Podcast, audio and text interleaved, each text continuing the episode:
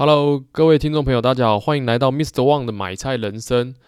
那今天呢，因为我刚才听的，呃，有一首歌叫，呃，它是叫《可可夜总会》，不知道有没有大家有没有印象？然后它它的主题曲是大概这样子唱：Remember me, or I had to say goodbye。对，那这这一部呢？我相信有看过的都有一些感触，就是他是在讲一些音乐方面的，就是你要去追求你的这个梦想，对。然后因为这这这部动画呢是由呃迪迪士尼，它是由迪士尼底下的一个皮克斯动画。那这个是有一段故事的，就是其实原来的这个皮克斯动画，它其实是贾伯斯然后跟一个人共同开发出来的。那贾伯斯呢？当初呢，他是被，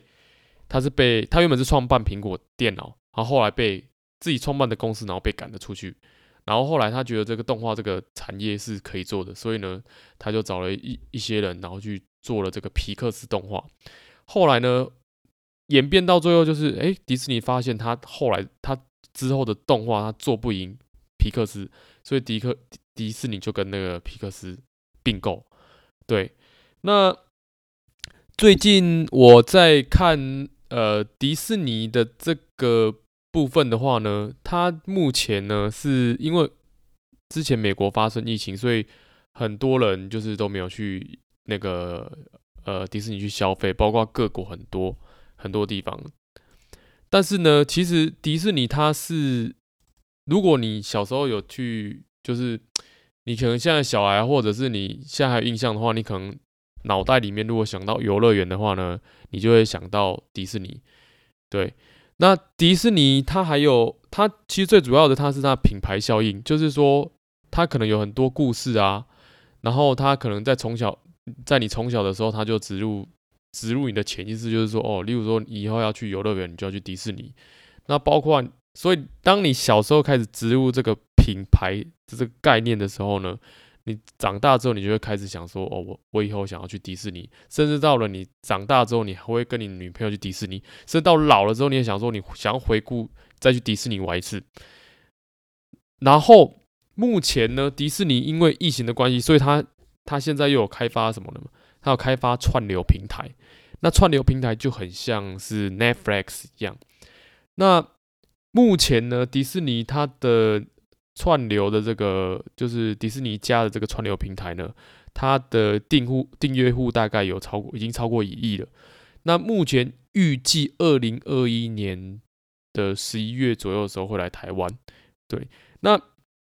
迪士尼其实拍过很多电影，刚才像我刚才讲的那个可可可可夜总会，然后还有像那个呃 Marvel 系列的哦，然后还有像是很多，反正很多就是那种动画的电影。都跟迪士尼是有关系的。那他今天如果说他今天没有办法在电影院上映的话，他就是会在迪士尼家，然后可能付一点钱，你就可以享受就是这个他们迪士尼所拍的影片。那这是迪士尼的部分。那所以它的整整体的规划呢，它可能主要收入有来自于就是说像一些呃一些呃影音平台啊，然后或者是周边商品啊，或者是一些那个。可能授权给一些一些商品的一些的一些制作制制造方，对，所以它的其实它的整个的它目前的整个布局非常的广。那之前呢，在去年的时候呢，它目它是亏损的，后来在呃今年的第一季跟第二季的它是开始慢慢由负转正，对，所以它我预计它在呃第三季第四季的时候，它还它的营收还是会不错。那因为目前主要以迪士尼它受，呃，它主要是受到疫情影响。那目前虽然现在疫情是还是比较严重的，但是，呃，我认为疫情它到最后会变成，就是流行性感冒，就是说你可能每年都要住啊，那可能有发明一些特效药，它可能就不会让你有重症之类的。这是目前我觉得可能会发展的方向。那还有目前呢，我们讲到游乐园呢，其实还有一间是。可能，呃，如果常去日本的话，就会知道有一间叫大阪的环球影城。那其实之前呢，在大在我大学的时候去过，那时候我记得环球影城是人非常的多，然后他还开日本环球影城的那一条线，还特别开了一条，就是那个呃，就是那种像捷运的这种开，专门开到环球影城去。那我记得，其实，在台湾，好像在台湾，在可能在一二十年前，其实原本是也是要去争取环球影城到台湾的。后来因为好像是一些什么本土化的关系，所以台湾就没有环环球影城。然后现在可能好像就就到新加坡还是哪边？对，那我们就讲到环球影城，其实环球影城的的母公司呢，其实它叫康卡斯特。对，所以呢，其实，在你生活中很多很多一些游乐园啊，或者是一些比较你你哦你你可以耳熟能详可以玩的，大部分其实呢都是可以在美股进行买卖。对，那。我现在就来再说一下，就是说这两间，像如果一般我们在做投资的时候嘛，当然我们可能觉得这个东西好，那有你你可能会遇到几种状况。第一个，它的营收呢，就是说它它这个收入是不是呃有每年不断的升高，然后它的净利润呢，是不是有是也是赚钱的？那你还需要看，就是说，如果说呃，例如说像环球影城跟这个。像那环环球影城母公司叫康卡斯特，所以你可能会拿迪士尼跟康卡斯特这两间在比，对，所以所以就是有一个网站也叫 Portfolio Visual 呢，那进行我进行去比了之后，发现就是说它在二零零三年到二零二一年的年化报酬率，迪士尼是十三点七四，然后康卡斯特在十一点四四，对，所以它呢这两个。的年化报酬率呢，基本上呢是高于大盘的，大概像标普五百的八 percent。所以如果你们想要买这两只的话，我觉得也是非常有潜力的。只是说它现在目前呢，还是要看整个疫情状况。那我目前研判呢，就是以它可能会变成流行化。那以目前迪士尼来看的话，它是靠近年线。那通常呢，年线就是一个，如果是一个上涨趋势的话，年线是一个蛮适合布局的一个点。那年线的话，就是说，呃，呃，它是有两百四十根日线所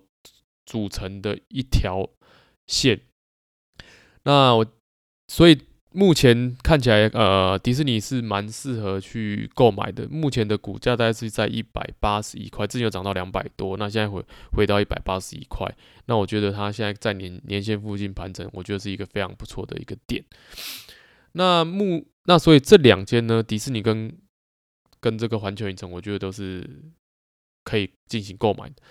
那接下来呢，我来分析一下目前这个美美国的的境况。美国目前的指数呢，它也是不断的在创新高。就标普五百现在已经到，我看一下，现在大概四千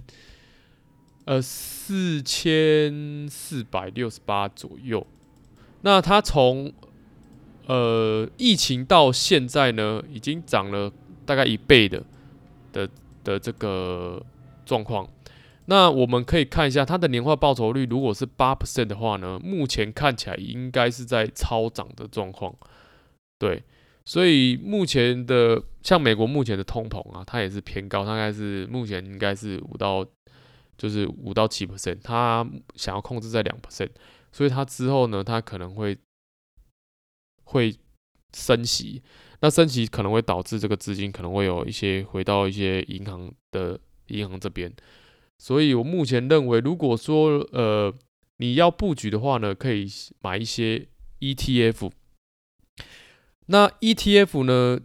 目美国其实有有几种大类，说什么消费消什么必须消费的 ETF 啊，或者什么消费型的 ETF 啊，或者是公共事业的 ETF 啊。那我看一下，就是说，呃，目前因为美国之前就是封城嘛，所以他现在目前解封的话，那你可以思考一下，如果解封之后呢，你会想要做什么样的消费？那你可能就是想像去外面购物啊，或者是说一些呃 shopping mall 啊，像这这之类这这方面的一些想法。所以它在消费性的，我觉得在消费性的这个部分的话呢，可能就会，可能就会就是这这一两年可能会往那个方面走。之前呢，可能就是科技类，像那个 Netflix 啊，或者是像呃脸书啊，因为可能线上购物那时候比较发达，因为你你可能在脸书或 Google 上面打广告，其实脸书跟 Google 就是靠广告赚到的钱。所以那如果说呃目前大家往外跑的话呢，那线上购物可能会趋缓，它可能长长长期的趋势还是往上，但是它可能在短期短期之后，它可能会稍微修正一下。那我们看一下，就是呃，像美股的分类，它我刚才讲的产业分类，它有什么非日常消费类、日常消费类、能源、金融、医疗、传统、高科技这个部分。那可以可以往就是非日常消费类，它的代号是 XLY 这个部分可以往这边这方面走。那目前呢，就是说呃。拜登他也是，就是他们刚通过那个比较大型的那个基础建设嘛，那他就是可能会往呃，就是基就是一些基础材更正，就是说一些像 CAT 这方面走，就是呃重工业的一些方面走，所以他你也可以去往这方面去布局，就是公共事业类的部分。那这部分的话，美国的。美国的话就是目前偏高，那如果偏高的话，通常会怎么解？怎么去去购买或者是平仓？就是说，你可以就是说，例如说从这个点到下一个点可能涨十 percent，你就慢慢把一些现金，好，慢慢把一些现金收回来。那等到它跌的时候呢，跌的时候你再去进场布局。就是现在手上的现金，我建议说不要太多。那如果你是定期定额的话呢，我是。我是认为是没有什么关系，那只是说你的整个仓位的现金可以收一些回来，就是到了比较便宜的时候呢，你再进场去布局。那今天呢，我大概想跟大家分享的就是说，呃，如果在投资美股的话呢，就是从我们日常生活中可以去寻找。那其实我觉得，像我录 Podcast 最主要的想法就是说。可以让大家就是知道说，你日常生活中很多是可以进行投资，而且美股呢，之前有朋友问到，就是说像美股啊，它是不是很贵这个问题？好，那我们大概简单的说一下，就是说像迪士尼这一间公司啊，它的股价呢，刚才讲的是是一百八十亿左右，那它其实美国的股票呢，它是以一股为单位。那台湾是一张嘛，所以有些像那种一张你可能买不起的。那在美股呢，它是一股为单位。那迪士尼是一百八十一，所以它一股是一百八十一美金，所以你乘以三十，我们现在算乘以三十好了。现在汇率大概是二十七、二十八。那现在，所以它一张大概不用，大概接近五千块，接近五千块的价格，所以你接近五千块，你就可以买。那如果你是一个上班族，你可能一个月薪水呃，可能呃两三呃三四万这样子。那如果你省吃俭用，你也是可以买迪士尼，可能一个月可以买一张到两张，或者是更多。对，所以美股其实呃，它并没有我们想象中的这么的难以入手。那像脸书好了，你常常在用脸书，它现在脸书的股价是三百六十三块，那它的它一股也差不多一万块台币左右。那美国还有一个很特别，就是说，当它股价偏高的时候呢，它会进行拆分。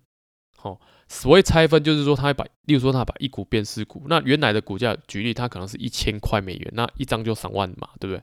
那它进行拆分之后呢，它可能会变成一，例如说，它拆一比四，那一张呢就会变成两百五十块美金。那他们这个好处就是说，当它拆分下来，股价跌下来之后，就会有更多人想要去去购买这个股票。好，就让大家去了解一下，所以美股它并没有我们想象中这么的难以入手。那所以如果你有呃，现在有些人是说，哎、欸，你我可能要呃存可能好几十万或呃百万我才进美股，没有，其实从现就是你开始上班，你开始赚钱就可以开始就是研究美股。那我。目前，呃，我认为就是说，如果你在开始在投资美股的话呢，从零开户到你真的了解整个美股的一些投资方法的话，我认为不用一个月。如果你认真的话，不用一个月，你可能呃上个课或者是看个书，哦，就可以去慢慢去往这个方面走。那你刚开始呢，可能会遇到几几个状况哦，例如说你是新手的话，你可能遇到几个状况，跟大家分享一下。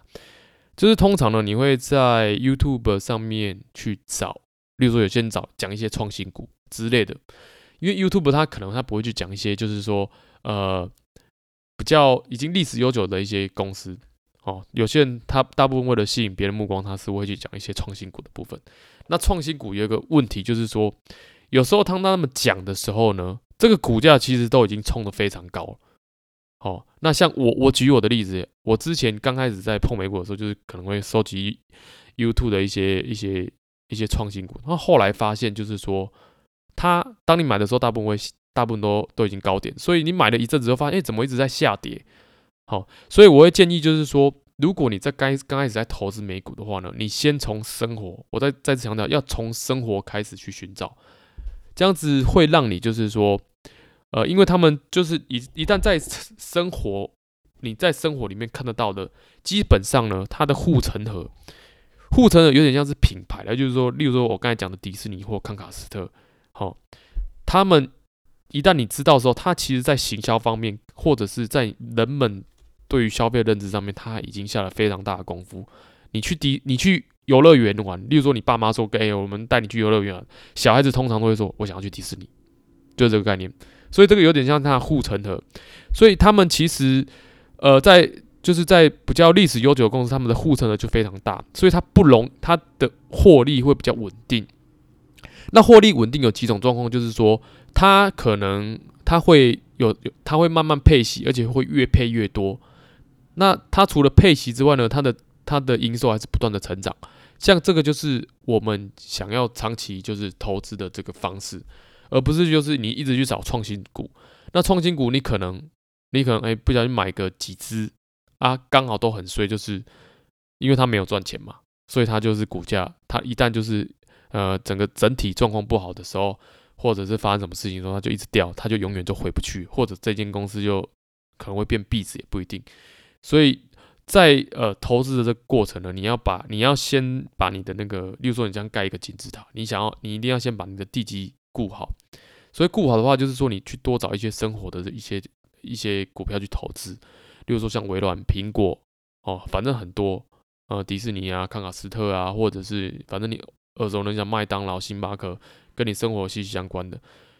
对，这些观念非常重要。这些观念就是说，可以让你在这个美股的投资的过程中呢，会会就是少吃很多亏。好，所以在在呃。在这个美股的过程中，你就是要先把你的整个地基给用好。所以，呃，初学者呢，刚开始的时候，可能第一个你可能会去呃 YouTube 上面搜寻。那我会建议就是说，你可以买个一两本书、两三本书去看，先把你的观念跟就是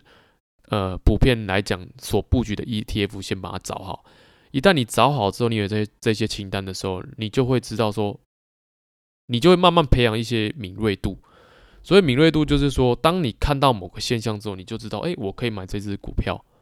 好，这就是你慢慢会培养一些敏锐度，而且你会开始对一些呃财务的分析慢慢了解。那其实我觉得美股不用了解到太多，基本的财务分析，基本的就是现行，然后基本的资产规划，这些基本上就够了，你不用太去学太多东西。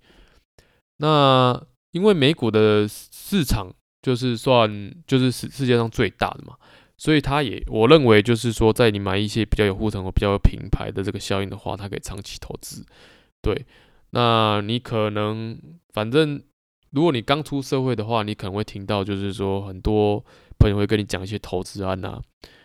哦，那我会建议啊，就是有时候你真的会忍不住去做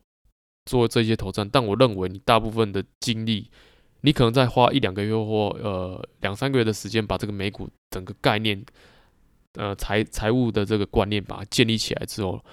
你就比较不容易受到一些外面的诱惑。好，例如说呃什么像很多嘛，像之前流行比特币嘛，那比特币有些绑直销，哦，那反正 anyway 很多东西就是它可以去绑直销，没有说我不是说直销不好，是说很多东西你看不到。实实实质实在实质的东西，你就很容易这个想说，这个钱投进去，然后就，哎、欸，可什么你可以翻倍，或者是可以退休。像我在年呃在呃大学刚毕业的时候，那时候有没有人介绍就是未上市股票？那因为那时候我不懂，也没有人跟我讲美股，也没有人跟我讲投资概念，所以我就是花了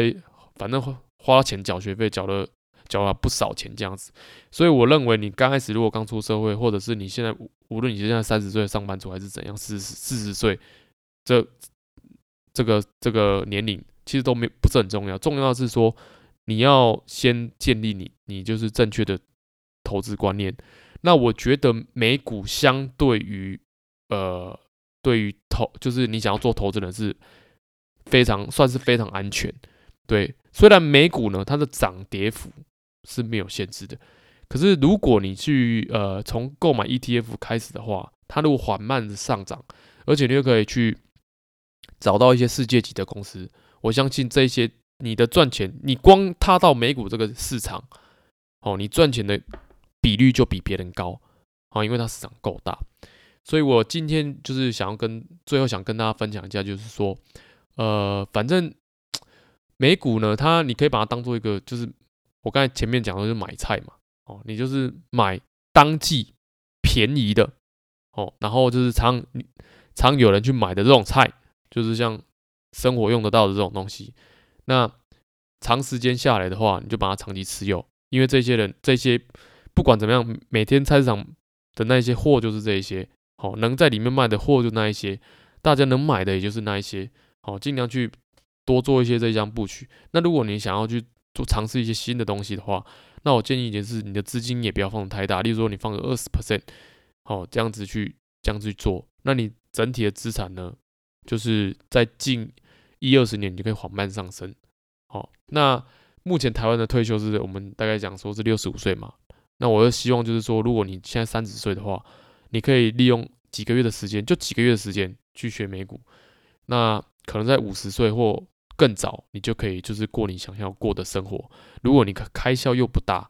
好，那你就不断的创造你自己本业收入，然后又又有呃额外的一些美股现金流，不断的去滚动的话，我相信你的退休绝对是会比别人早一二十年。这我敢想跟各位说明的。那今天的那个。呃 p o c k e t 就讲到这边。那如果大家有什么想法或想了解的话呢，也可以在底下留言。啊，谢谢各位。